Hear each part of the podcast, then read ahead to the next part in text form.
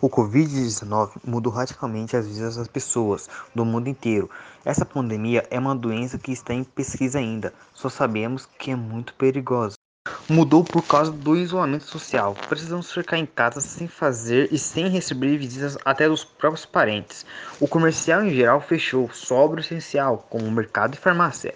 Quando precisamos sair com urgência, temos que usar máscara e evitar aglomerações. Distância um do outro, o Covid-19 deixou muita gente desempregada e isso é muito triste.